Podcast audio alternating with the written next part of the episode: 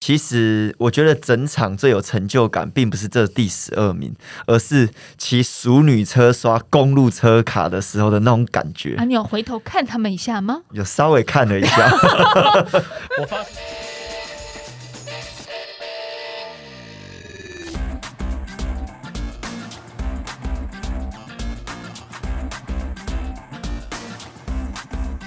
Hello，欢迎大家来到运动人的 Pain Cave，我是 Windy，我是老吴，老吴。嗯今天我们的来宾，他的座右铭我觉得相当威，超级励志的，很励志，而且这个就很有霸气的感觉。但是他其实是一个非常年轻的运动选手，就在铁人三项界的话，我觉得算年轻。相当年轻。嗯，他的座右铭是“输过败过，但不曾怕过”，不觉得很帅超吗？有霸气的，超霸气！今天这位来宾呢，他有铁人梦想家之称。那他不但是现役国手，同时他其实过去也有不错的成绩，包括他获得了亚洲青少年的金牌、全大运的冠军。那他也是我们台湾多届的亚奥运国家培训选手。那我觉得比较特别的是，他很小就开始接触游泳，是因为他家开游泳池。有点方便啊。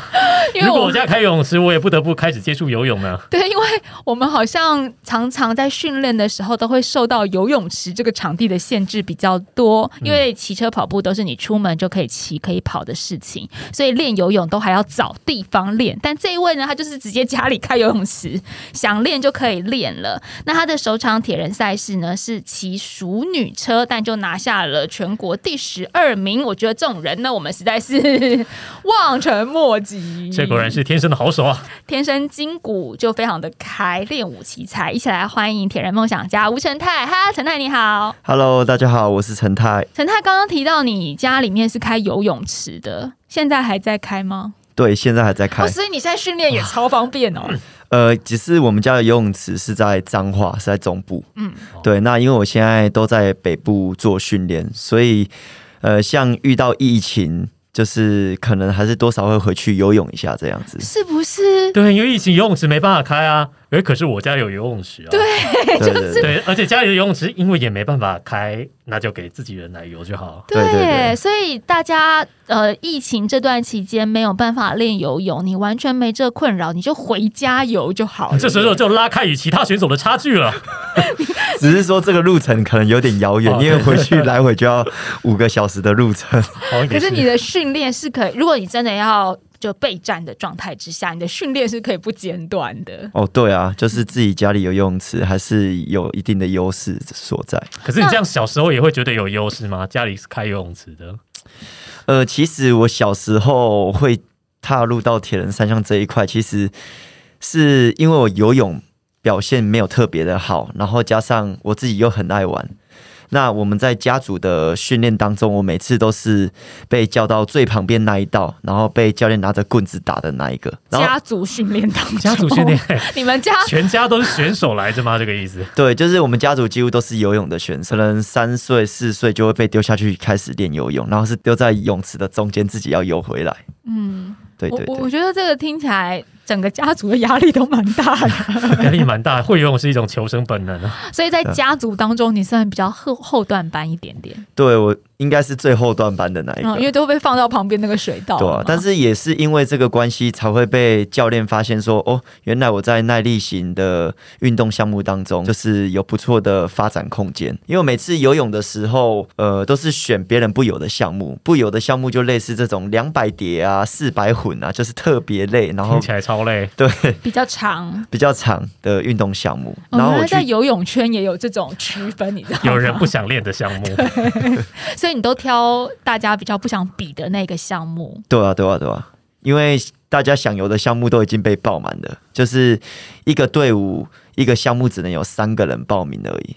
于是都轮不到我，所以我就游别人不游的项目，才会被发现说哦，原来我也是可以去参加耐力型的运动项目。这样怎么听起来有点心酸？感觉在点无奈。在家族里面比较像小媳妇这没有关系。结果是好的，结果是好对的。对对，这个通常上帝为你关了一扇门，一定会再帮你开一扇窗。所以因为这样就跨足到铁人三项的领域了，是吗？对，就是当时我在国中的时候，其实都没有参加过任何的全国赛事。就是我们讲说，以现在游泳的选手来讲，呃，大家都一定会去参加什么全中运啊，或者是什么总统杯那些。但是其实我在国中的时候跟国小的时候，几乎没有参加过这样子的大型赛事。当时我是在国中的时候看到有一位学长去参加小铁人，然后他获得很不错的成绩，然后想说，就是骑脚踏车在上课，而且我也是非常喜欢骑。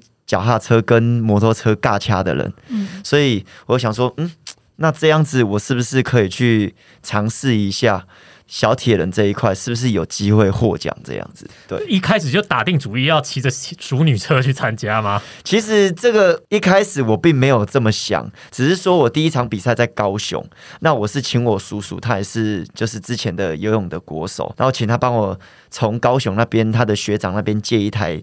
自行车，结果叔叔就借了淑女车，淑女车就算，淑女车还不是自己的车。对，叔叔是不是比较没有概念？叔叔是不是想阻止你往这方面发展呢？叔叔就还希望你回归家族事业，游家族的游泳事业版图当中。对，就是我当时其实我抱着蛮大的期待，我想说哦。从来没有骑过那种公路车的感觉，想说叔叔要帮我借一台好车了。对对对，结果我到了看到那个车的时候，整个愣住，因为我看到最主要是链条生锈了。我的天哪，啊，修理车就算了。对 对对。没关系，还好你平常通勤的时候有跟通勤的时候也是骑很普通的通勤车嘛？对，就是一般的自行车。对你平常的训练就是为了此刻，就是为了此刻生锈的淑女车。但在这样的状况之下，都还能拿到好成绩，你叫其他的选手面子往哪里放？给别人留点饭吃好不好？被淑女车刷卡，感觉那个选手就此就退出了赛场。你用淑女车刷卡。对手的时候，他们有你有跟他们说什么话吗？我没有跟他们说什么话，但是其实我觉得整场最有成就感，并不是这第十二名，而是骑熟女车刷公路车卡的时候的那种感觉。啊，你有回头看他们一下吗？有稍微看了一下。我发誓，如果有在比赛的时候用熟女车刷过，我回去就卖车了。你就卖车了？对，没有，你会对这个人可能有一点埋怨，或者是不会，我会对自己感到很沮丧。不过，其实我觉得，像我们常常在说啊，有一些运动项目，它就感觉好像是在恋爱一样。嗯，缘分它是注定，或者是需要一些契机，你碰到了，你就会发现，哎，这个是我的真爱，或者是这是我的正缘，这种感觉。那也因为这样子的状态，哎，好像找到了自己的正缘。铁人三项，对啊，我觉得就是算是打开了我一扇窗。嗯，对。你自己在呃接触铁人三项的时候，因为那时候国中嘛，据我所知，好像你其实也有一段比较迷惘的时刻，甚至是有去加入像帮派啦，或者是说有去那个跟一些正头往来，是差不多在这个时期吗？其实我从小就是因为我家乡就是。我们家住的地方刚好就是在彰化的南窑宫，就是那个妈祖庙的附近，所以其实平常或者是假日那边都会有正头跟庙会。我从国小就接触了，就是正头。那我到了国小六年级的时候，又去。其他的地方又去加入比较算是角头一点的庙会。国小六年级加入角头可以吗？可以吗？那个时候有在说国小六年级生这样对吗？会不会太早了？对，但是因为我不晓得，我从小就有一种不服输，不管是打架还是怎样，我都是一定要赢这样子。然后我从小的时候。在这一间庙里，一开始又让我获得了成就感的原因，是因为我成为了这一个庙宇的正头的召集人。就我一个人可以找了三四十个年轻人来这边出正头，这样。说小学六年级的时候，小学六年级，然后可可以跨狼跨三十几个的意思，很厉害，好强哦！所以大家是服你什么？服你很会游泳？没有，就服我。做人诚恳，对，做人诚恳。OK，所以那时候有成就感，然后就在这上面交了一些，结交了一些朋友。对对对，那时候应该也不太喜欢念书，是不是？对我那个时候就是几乎只有运动，然后出正头这样子，然后都在玩这样，就几乎没有什么在念书。不过那个时候，因为小学六年级，年纪还很轻啊，嗯，跟这些正头的朋友们相处，应该也不至于到做什么坏事，顶多就是大家打打架。而已吧。呃，其实比较严重，就是有跟人家就是去当讨债集集团，你说小学六年级对对吗？对，到就是一直到了国中的时候，对，所以其实我在国中的阶段，我是差点进港化院，因为一些金钱的纠纷，就是校园啊收一些保护费啊、筹钱啊，有的没的，然后打学长啊，打到人家要跳跳楼自杀的啊，对，所以因此这一件事情让我其实有一点。就是在国中阶段有点污名这样子，哎，你真的完全看不出来耶！你现在整个人看起来就是有是点大，乖宝宝啊，看起来是邻家大哥哥的风范才对。对啊，但那时候就是反正蛮荒唐的一段岁月。对，就是蛮荒唐的。那其实我觉得，当时我没有进港化院的原因，就是少年港化院的原因，是因为监狱老师有来跟我上课，他觉得说，其实我本身不坏，嗯，所以他觉得就是说，这个是可以让我有机会，因为学校一直想要把我送进去里面，嗯对，然后因此说我变成是一个训导处里面的一个就是。地下老大，就只要有不乖的小学生，他们就会请我去处理这样子。你是说训导处的老师请你去处理学生，是不是？对对对对对，这这蛮合理的，蛮合理的。很多训导处主任会这样的，就是请学校里面比较罩得住的学生来帮忙主持正义一下。对对，这个怎么又这么像电影情节啊？对，我是听听，起来就是我忽然觉得我们运动人的 pancake 吼。呃，方向我们找干爹干妈的方向要稍微转变一下，我们去找电影公司或者是那个，因为我们这边好多剧本哦，对不对？这剧本都蛮精彩的。都超级精彩，都非常的有戏剧张力，简直就是运动员的人生真的很精彩啊！我必须这么说对。。因为我觉得刚刚听到这一段，你有没有觉得坐在我们面前的陈太很像 Baby Boss 的感觉？就是小学六年级生的他是那个宝贝老板，就是因为陈太的脸是可爱的脸，然后对头发也就相当无害的感觉，对，很无害，然后就很像那个 Baby Boss 里面一个好可爱的小朋友，可是他是一个黑帮老大，因为他是训导处的老师们，就是会 order 他去处理其他学生的那种感觉。我从今以后要叫你，我不要叫你铁人梦想家，我要叫你铁人 Baby Boss，可是反差太大，好难哦，反差好很大。想象。那是接触，就是比赛完之后，发现这个铁人三项给了你自信心，开始转向了三项运动，所以这一些刚刚提到的荒唐岁月就结束了吗？对，就结束了，哦，因为都要训练，没时间讨债了。真的，几乎就真的没时间可以回去帮忙。对，嗯，没有我去帮忙，对听起来有点愧疚的感觉。家里卖早餐，家里的事业，太可爱了啦！我的天哪，姐姐被圈粉了。因为铁人三项的训练啊，又比其他运动要花更多更多，因为我们要练三项嘛，太忙了，还要练转换，所以就没有办法回正头里面去帮忙。这是一件遗憾的事情。对我想要让所有如果在听节目的这个听众朋友们，你已经当爸爸妈妈的话呢，记得哈，运动可以改变一个学生，会运动的小孩不会变坏，因为他们没体力也没时间。认同啊，认同，但是你一刚开始投身铁人三项，它的好处这么好，它又让你。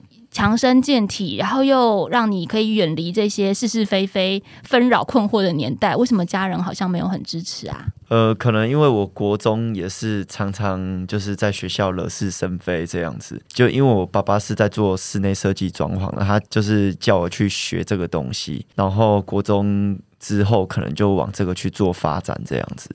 对，所以其实我国中除了会这些正头之外，会一些江湖的东西之外，我还会做室内设计装潢。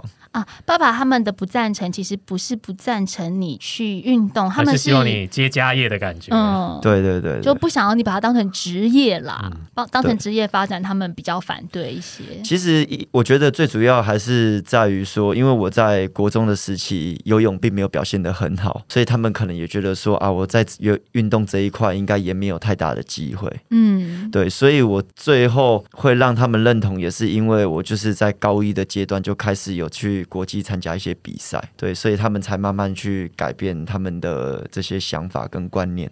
嗯，有了成绩之后，他们就会比较，因为他们可能原本经营游泳池，也不是那么了解铁人三项这项运动，对不哦，对？对对，嗯，有了成绩之后，家人改变就会得到比较多的支持了。对。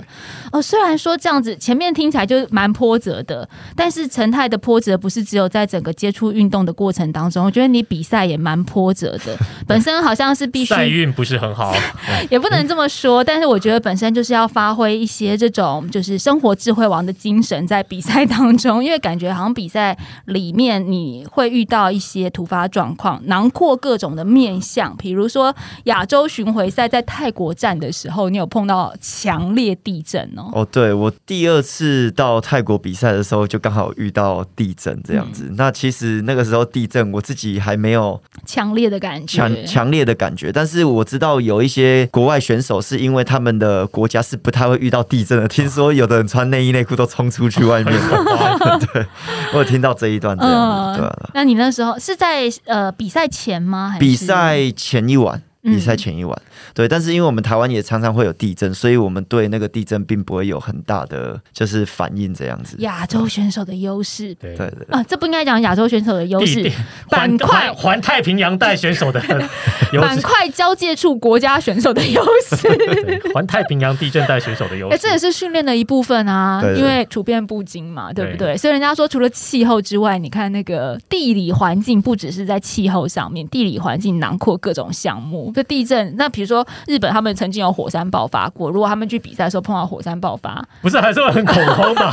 你这你这比的东西，选手就比较镇定，日本选手就日本选手就。知道该怎么样处理反应。那说到日本，你也有到日本去比赛过，去日本的蒲郡市比了亚洲杯，那一次是脚底板有割伤是吗？对，那一次就是我在比赛的时候上岸的时候被东西割到。嗯，那其实一开始我也没有想太多，因为比赛的时候有时候激烈的时候，如果真的不是像那种断掉啊，或者是那个，尤其是足底那个末梢的地方，其实没有太大的感觉。那只是我骑脚踏车的时候，一直觉得怎么好像身体会有一个自然反应，好像这一只脚没办法用力。对于是，我觉得好像到了后半段之后，感觉到脚会痛。嗯，那我下车的时候，因为下车我们转换的时候是需要赤脚的，我才发现说，哦，我脚好像受伤，然后看了一下，整个都是血这样子。那一次是比什么距离的？那一次是比二五点七五的距离，嗯对，也就是短距离。哦，那还好是短距离耶。如果是比、，如果是二，六的话，血都流一半了。对啊，所以在踩踏的时候没感觉，下车下脚踏车那时候才比较强烈的剧痛。，对对，但你还是继续跑步。对我还是继续跑，因为我觉得说没有理由停下来，对吧？可那表示痛感可能还是你足以应付的状态。对，就是比赛后可能休个两周，应该就就好了，对吧？后来我我因为我那时候我有看到陈泰的这个照片，就是脚底割伤的照片，其实那伤口蛮深的耶。对，就是因为很深，嗯，对，那那一天刚好它的水温是偏低一点，所以你的末梢是真的不太会真的会没感觉，上真的会没感觉，对吧、嗯，这也是他比赛当中遇到的状况之一，就是身体的状况。然后刚刚天气，应该说地形的状态也碰到了地震嘛，自己身体的状况也碰到了受伤嘛，还有一个就是器材的状况也碰到了装备的状况。全运会的时候刹车线有松脱，对呃，就是这一场全运会，其实我准备蛮久的，而且这一场比赛前，其实获得前三名的呼声也蛮高的。但是我其实，在这一场比赛中，就是万万没想到说我的刹车线会松脱，因为我比赛其实是很有洁癖的。我的洁癖是别人动过的自行车，我都会还会再检查一次。嗯，对，所以我其实，在赛前也有检查，但是那一天刚好下雨。那下雨的情况之下，其实呃，我们的之前是西甲嘛，就是我们西甲的那个刹车必须就要夹得更紧一点。但是当下松脱的时候，我整个愣住，我才骑一圈而已，代表说我还会遇到每一次的。U 型折返大概还会有七八次，对，所以那一场比赛其实我真的是心有余力不足，但是我又告诉自己就是说，呃，无论如何我一定要跟着集团骑回来。但是我那一场比赛就是算是顺利的跟集团骑回来，但是没有办法做太多的变化的攻击啊，或者是就是逃脱这样子。我等一下，是觉得蛮那当下要怎么下车呢？当下其实我就用手夹，因为我看到哦，那个夹器它是交叉的，是一个嗯。X 型，那我就用手去夹，那夹到什那个么意思叫做用手夹啊？就是用手去，你说你在去控制，夹器啊，对，然后你人趴在公路车上面伸一只，手去另外一只手伸到前面去。你说在轮胎滚动的状态之下，对对对，去用假的这样子，等一下，是前后刹都松脱了吗？前前轮而已，前轮。哦还好只有前轮呢、请问后轮如果松可是脱的前轮，是制动力最强的部骑。公路车最重要的刹车地方。那请问如果后轮的刹车线松脱，生活智慧网即将会，你该不会真的也用手没有，如果是前后都松脱的话，我觉得就是拖卡，然后用那用个脚用脚脚刹脚刹。哇塞，哎、你刚刚说你在比赛前，就是你对于装备这个是有洁癖的，是指除了你刚刚讲的把这些东西都整个完成完全检查一次之外，也包括把它们擦的亮晶晶吗？对我就是在每一场比赛前，我一定会把我的装备就是整理干净，然后擦的亮晶晶，这样可是擦的亮晶晶就马上要去比赛，然后比赛就又会弄脏了耶。就觉得说好像带着新的车子去亮相的感觉。哦，心灵马力有增加啦。对对对，那你平常也有洁癖吗？平常的话，因为现在有 sponsor，所以都会把车子直接 丢到车店去。不是，我是说你日常生活，比如说你居家，呃，你的床、你的衣柜啊，然后家里的地板啊，这种就是还是会有一些比较龟毛的点。哦，对啊对啊对啊可是没有到像对器材那么的对，因为当然现在要做的事情比较多，所以就没办法，就是说有时候真的看到心会很纠结，很想要去做，但是又没有那个时间去做。哦，但这样还好啦，你从一而终。我想说，你知道有一些选手他是整个房间很像猪窝啊，但是车要擦的很干净，对对对车要很亮，然后安全帽要 车就是一种出泥而不染的概念。对，然后那个卡鞋要用科技棉，有没有都弄得白白的，这样子也有。目前应该是没有这样。嗯，就你就会觉得说这是你的伙伴，你要跟他一起漂漂亮亮的出席一场盛会那种感觉，对对对这样蛮好的啊，这样更有 baby boss 的感觉了，有没有？baby boss 就是西装笔挺啊，头发梳油头，然后就出现在那个重要的场合里面。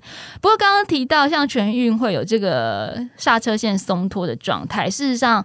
全运会的状况不止这一次，还有别次也有碰到状况，是不是？其实我在上一届的时候，我在全运会进转换区的时候摔倒，对哪哪一个转换区？单 T1 D T2 T one 还是 T two 的 T one T one 就是刚游泳上岸而已。嗯然后那个时候地板很滑，加上刚上岸，就是身体比较湿，然后也算是我人生第一次就是蹬到。当下我蹬到的时候，我停了三秒的时候，我又赶快立即立即站起来，然后就开始比赛。嗯但是其实我在骑脚踏车当当中，其实我已经觉得我尾椎真的不是很舒服，就是当时没有放弃，也没有想太多，就是借由自行车还是想办法把选手追回来，甚至把选手拉开这样子。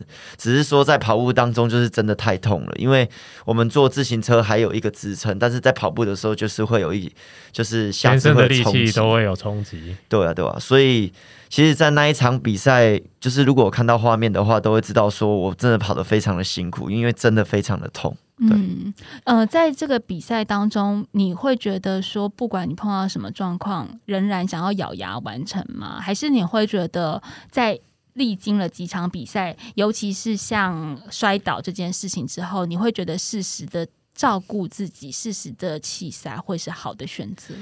呃，其实弃赛这件事情，其实一定在脑海里会有可能会有一个呃短时间的意念，嗯对。但是我告诉自己，就是说我无论如何，我都已经站到这边了，也努力这么久了，我就是不想要放弃。嗯所以当下其实我觉得，呃，这个比赛过程当中，其实我觉得就是非常的坎坷了，因为真的非常的痛，但是我我又不想要放弃，因为都努力这么久，而且帮助我的人那么多，然后甚甚至又有加油团来帮我，就是加油这样子，然后我又告诉自己说，呃，无论如何，我一定要。咬牙撑过。那其实我在跑步的当下，其实我是有我是有偷哭的，当然大家可能没有看到这样子。对我偷哭的原因是因为我觉得我在跑的当下，我就觉得说，为什么我每一次全运会都会有状况？嗯，就从第一届，然后就是一直到这一次又滑倒，而且这些事情可能在我平常当中都没有遇过，反正是在大赛当中就跑出来了。嗯对，但是因为我们选手，我们也不想要用太多的借口或理由来，就是说哦，因为呈现出你的结果。对，所以我只有告诉自己，就是说，无论如何就先跑回终点，剩下再说。我觉得这就是选手跟我们素人运动人的差别。嗯，就是他陈太说，在整个过程里面，他是偶尔会出现想要弃赛的状态，大部分都要坚持。像我们就是一直想要我们就是，大部分的时间都想弃赛，后来就是少部分的意念想说啊，不然钱都花了，不然就还是跑完好了。对，可能七十趴的时对，我们间我挂念的。可能就只有一些不重要的面子的问题。但我觉得这个有时候在心情的转换上是蛮重要的，因为像陈太刚刚讲那个偷哭的点，我也可以体会。因为大赛就像你说的，平常都没有状况，好像就是你很努力到了这一个舞台，可是就偏偏是在这个时刻，尤其是两届都这样。其实那个正向思考在这时刻非常重要、欸。对啊，对啊。对啊，如果你没有正向思考的话，你就会讲白一点，就是哦，我怎么这么衰的那种感觉，对不对？就是我还是我在比赛当中，我觉得比较不会去想负面的，因为我觉得负能量不会带给你，就是在比赛当中有太大的帮助。嗯，对，所以还是会以正向思考的方式，让你驱动你，让你往前迈进，这样子，一直直到终点为止。嗯，那有了这个两次全运会运气不是很好的状态，今年的全运会有做什么准备吗？有在多扶老太太过马路吗？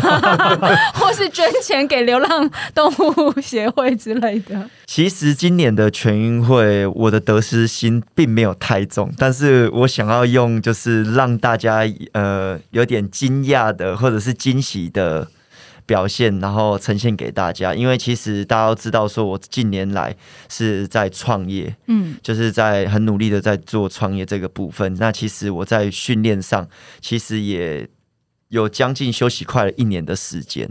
那这一年的时间训练啊什么都非常的少。最近到了比赛前，其实我都会跟我们的台湾五一五最快的选手张团俊训练。嗯那其实，在去年的时候，他连做个课表，我都会自己往后单飞，就是掉队这样子。那一直到了现在全运会赛前，我终于可以跟他，可能就是甚至也可以跟他较劲这样子。嗯，所以其实我觉得说，在这一次全运会上，如果要呃获得 Top 五的成绩，其实是没有太大的问题。其实这个有时候也蛮吊诡的，就是你觉得自己想要用一个很放松的状态或是心情去面对比赛，但是你又希望让大家有一种惊喜的感觉，希望可以得到 top 五，那个 两者的 balance 要等于是心里面也要有一个平衡和交战呢。呃，对啊，其实我现在去做任何的比赛，其实我把结果摆在最后面。嗯对，因为我觉得说，呃，你只要有努力去做，用心努力，然后去准备的话，其实那个结果都不会太差。嗯对，就是我给我自己的期许都是这样子，因为你不要只想着结果，但是这过程你可能会有很大的压力，会有包袱啊，反正我觉得会影响到你的结果。今年是代表彰化去彰化县嘛，对对不对？然后你们整个彰化县的参赛选手是五位，呃，加我六位，加你六位，所以大家会有互助合作的战略或者是战术。呃，其实我们彰化县一直比较就是擅长的还是团体接力项目，嗯因为我们在团体接力项目已经拿过三届的，就是铜牌了。对，就是每一届都是有，就是获得奖牌这样子。那我们这一届就是还是想要，就是还是努力要争取，就是看可不可以获得甚至比铜牌更高的银牌啊，或者是金牌这样子。所以你看，刚刚说轻松参赛，其实都还是很有企图，都有拿牌的压力啊，哪里轻松了？对啊，Top 五啊，而且这种有卫冕拿牌的连霸压力是不能小觑，好不好？对啊，但我觉得还是要放轻松，因为你前面全运会有时候人可能就是很在意一件事情的时候，那件事情反而会有一点状况来考验你。你对如果真的就是很 relax 放很松的时候，就是玩的很开心，反而那个事情就会很顺利不。是，可是他如果这一届全运会没有发生什么事情，我们就觉得有点遗憾啊。遗憾什么？哎、我蛮期待他又克服另外一项考验啊。你说生活智慧网又在发挥一些生活智慧，我想要再听他分享更多的比赛遇到困难时如何解决的小技巧。我我觉得你需要跟铁人一姐李小鱼认识一下，因为他也是一个生活智慧王。比如说，他会拿竹筷子，就是前面龙头还是筷子拆掉的时候，他会拿竹筷子插进去，或者是安全帽没戴的话，他就拿。其他的一些东西来代替柚子帽吗？柚子帽啊，中秋节看过，生活智慧王。生活智慧王的思维，柚子帽不行哦，先生。刚刚有提到说最近在创业，这个创业是指教练教学的部分吗？呃，就是教教练啊，然后办理儿童的赛事，然后还有目前在开发关于一些运动品牌的部分。嗯，关于儿童赛事这件事情，我也非常有兴趣，因为其实陈太除了自己是选手之外，也。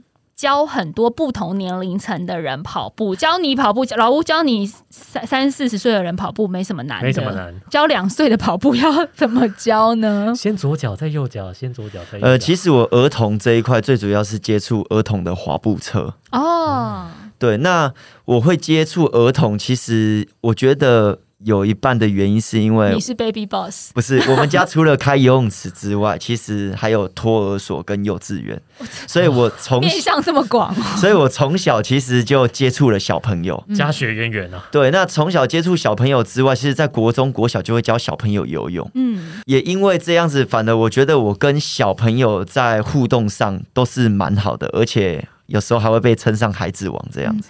是不是？你赶快是不是 baby boss，今天就是这个。他小学六年级可以绕，三四十个人呢，就是他就有那个 小朋友他都可以号号令天下。他有那个魅力。力，哎、所以你觉得以前就是有在正头里面稍微吸吸取一些工作经验，是不是有助于你现在跟小孩的相处，跟号召他们啊，喝令他们去做事？我觉得，因为我之前在正头里面号召的人都是比我大的，嗯，哦对对对对反而所以不一样的面相。不一样现在都是哎号号召比较小的。我我们这集好偏哦，好偏哦，价值观很偏差。我们是用运动人的精神正向思考，对对对就是所有的你的人生当中的每一天都是你的社会经验，也可以变成你的运动经验嘛，对不对？对所以现在教小朋友等于你得心应手就是了。哇，好想要把我小孩送去给你训练哦。可是，呃，我据我所知啦，有很多的选手啊，他其实在自己的成绩巅峰或者是极盛时期是不太会去进行教学的，因为教学需要分散掉你非常非常多的精神和注意力，这个会不会有点互相影影响啊？其实我觉得一定会有影响，但是，呃，其实我会开始慢慢去接触教学的原因，是因为我在大学一二年级的时候，其实有遇到一个瓶颈，因为我从青少年在亚洲有获得成绩，一直到晋升到五一五的距离，就是奥运标准距离的时候，其实变成说我要跟这些精英组选手去较劲，因为本来是青少年。对，那那个时候我刚好遇到一波的受伤，其实我的运动生涯低潮大概有两年的时间，啊，让我想到就是说，如果我今天不做运动这件事情，我能做些什么事情？嗯，还是说我把我的精力、时间都投入在运动当中，那我运动生涯没了，或者是我成绩没了，因此我什么都没了，所以我才会开始去接触，就是哦运动教学这一块。那其实一直到了我获得亚洲青少年的奖牌的时候，其实我就告诉自己，我下一个目标是要往奥运迈进。就是我的目标就是要进进军奥运，就是成为台湾第一个奥运选手。那当时其实有很多的挑战，第一个挑战就是呃语言，因为我原本不喜欢念书，所以我要想办法去把我的语言先进修好，然后学习英文这样子。第二个问题是运动科学这一块，因为在那个时候，我们的一些运动科学上可能没有像现在发展的这么好，对，所以当时我语言的问题会直接影响到可能我去学习国外的一些东西，可能会有点止步这样子。那第三个就是。经费的部分，因为如果去找赞助商，那又借由我现在的成绩来讲的话，我觉得是非常有限的。嗯所以我就告诉自己说，好，那我现在就开始念读英文，然后去学一些国外的东西，然后用在自己身上除外，还可以教其他人。对，因为我从小就累积教小朋友的经验，就是教学的经验。我觉得是因为这个奥运梦又打开了我另外一扇窗，这样子。嗯，once again 告诉所有的爸爸妈妈，运动的小孩真的不会变坏。你看，运动刚刚陈太讲了这么多，英文也变好了，对不对？人缘也变好了。又发展了新的新创事业。对，然后又有了新的梦想之后，你会去做更多的像研究。刚刚陈太说科学研究，所以这时候原本觉得自己不足的部分，你会想要去读书把它弥补回来。所以真的不要再说什么，哎，小朋友在运动不行，你这样会耽误读书。没有，当他运动到某一个程度，只要他专心致志的去做某件事情，他就会去把自己的厚度给增加。这绝对运动绝对是有极大的好处的。所以真的是父母亲们 要跳脱以前那个唯有读书高的思维啦，对不对？那陈太这样子这么多的事情状态之下，因为我知道除了全运会，你接下来还有要备战 F 叉 T，还有你长远的目标，当然依旧放在奥运这个训练时间上面的分配，还有不同的。赛事它其实会有不同的目标，尤其是这次全运赛跟 F 叉 T 的时间点非常非常的近，半个呃一个月一个月左右，所以一个是这么艰困的长城，一个是比较你看也有爆发性的对接力赛这种，这个你在训练上怎么去分配呢？呃，其实我现在训练上还是会以 F 叉 T 为主，嗯。因为我自己对于这两场的比赛的见解是这样子：今天你全运会没有准备好的话。你顶多错失拿牌的机会，嗯但是今天你 F 叉 T 没有准备好的话，你可能会死在路上。有道理耶 蛮有道理，为生存而战。哎、你你非常的思绪非常的清晰我觉得这个排序非常的对。对，先讲求身体健康，再对讲求疗效。真的 F 叉 T 这非常考验人的身体的本能。对，但这次在准备 F 叉 T 的过程当中，我看目前也经常都是以实战方式去训练，就是你直接到赛道上面去进行训练，看起来训练状态是蛮好的耶。呃，就是因为其实比 F 叉 T 它有一个成绩审核，那其实，在这一场成绩审核的时候，我一开始只是呃好奇去询问主办单位，就是说，嗯，如果按照我这样的成绩没有比过二二六，或者是没有比过这些比赛，那我能不能去审核过？因为其实大家都知道，有一些大赛当中，就像 Iron Man 一样，有一些。可以用一一三的成绩去审核到二二六，去参加二二六的职业组。嗯，对，然后我就跟他们跟主办单位这样讲，然后他就说没关系，那你就把你的一一三最佳的成绩跟你的 KOM，因为我今年在呃春季的 KOM 获得了第二名，他就说、那你就把这些成绩都送过来，有什么成绩你就尽量补这样子。嗯，于是其实我在暑假当中，他突然给我回复讯息说，哦。你的审核已经通过了，你可以比 F 叉 T。那个时候我还很犹豫，我还告诉自己说，现在到底是该冲还不该冲这样子，嗯因为我觉得准备的时期没有到很长，有点突如其来，对，就会有点就是突如其来这等一下种感觉。这不就是说你人生的第一场二二六，对对就是 F 叉 T 喽？对对对好所以威哦我！就说铁人圈啊，一直都有一些让我们不断在刷新三观的事情发生。以前我们讲说玩铁人要循序渐进，从标准赛到一一三到二二六，后来呢出铁就直接二二六已经不稀奇，现在出二二六 直接 F 叉 T 就是一个新的局面，跟一个新的趋势新的趋势。局面哎，新的趋势好不好？还没有比过二二六的朋友们，你们就自己考量一下，把一三成绩跟 KOM 成绩刷不是新。没有办法，这每个人都这样做，因为 你有听到赛事那个赛事主办方他有审核资格，对啦，他最基本的审核资格是说你要有前一场二二六的成绩作为审核的标准。陈泰目前在三项运动当中，游泳还是比较具优势的吗？呃，我觉得我是以三项选手当中，就是三项都算是比较平均的选手。嗯嗯，所以其实，在训练的分配上面，也都是以三项平均的时数去做分配。就是如果以 F 叉 T 来讲的话，呃，我会以陆上两项为主，因为毕竟游泳可能只占了里面的可能百分之五而已的时时间。比较短。嗯对对，因为如果以呃三千八来讲，对我们选手可能五十分钟就游完了，但是后面的两项可能要花十十多个小时完成。嗯对嗯而且其实因为你是从小就游泳的人，这个对你有点真的是本能的行为了，像我们跑步一样。如果是我们比较素人，或是对一些后面才学游泳的选手来讲，可能如果是要游秀姑软溪，就会比较要花精神去。还好我都没有这方面的问题，我也没有这方面的问题。对，所以真高兴，我们不用担心自己生命的安全。但是呢，这个不管是在任何的比赛当中，或是不管是在任何的生命历程当中，其实每一个人都会找到一些，有时候是上天也给你的启示。嗯，有时候是你自己可以去转换的方式，我觉得这是我在陈太身上所看到的，就是你自己可以去选择你要往哪一个方向前进。那有时候别人给你一个 signal，你也是要看你如何去做决策，跟如何去把它导向正向，这个很重要。铁人梦想家的精神也是。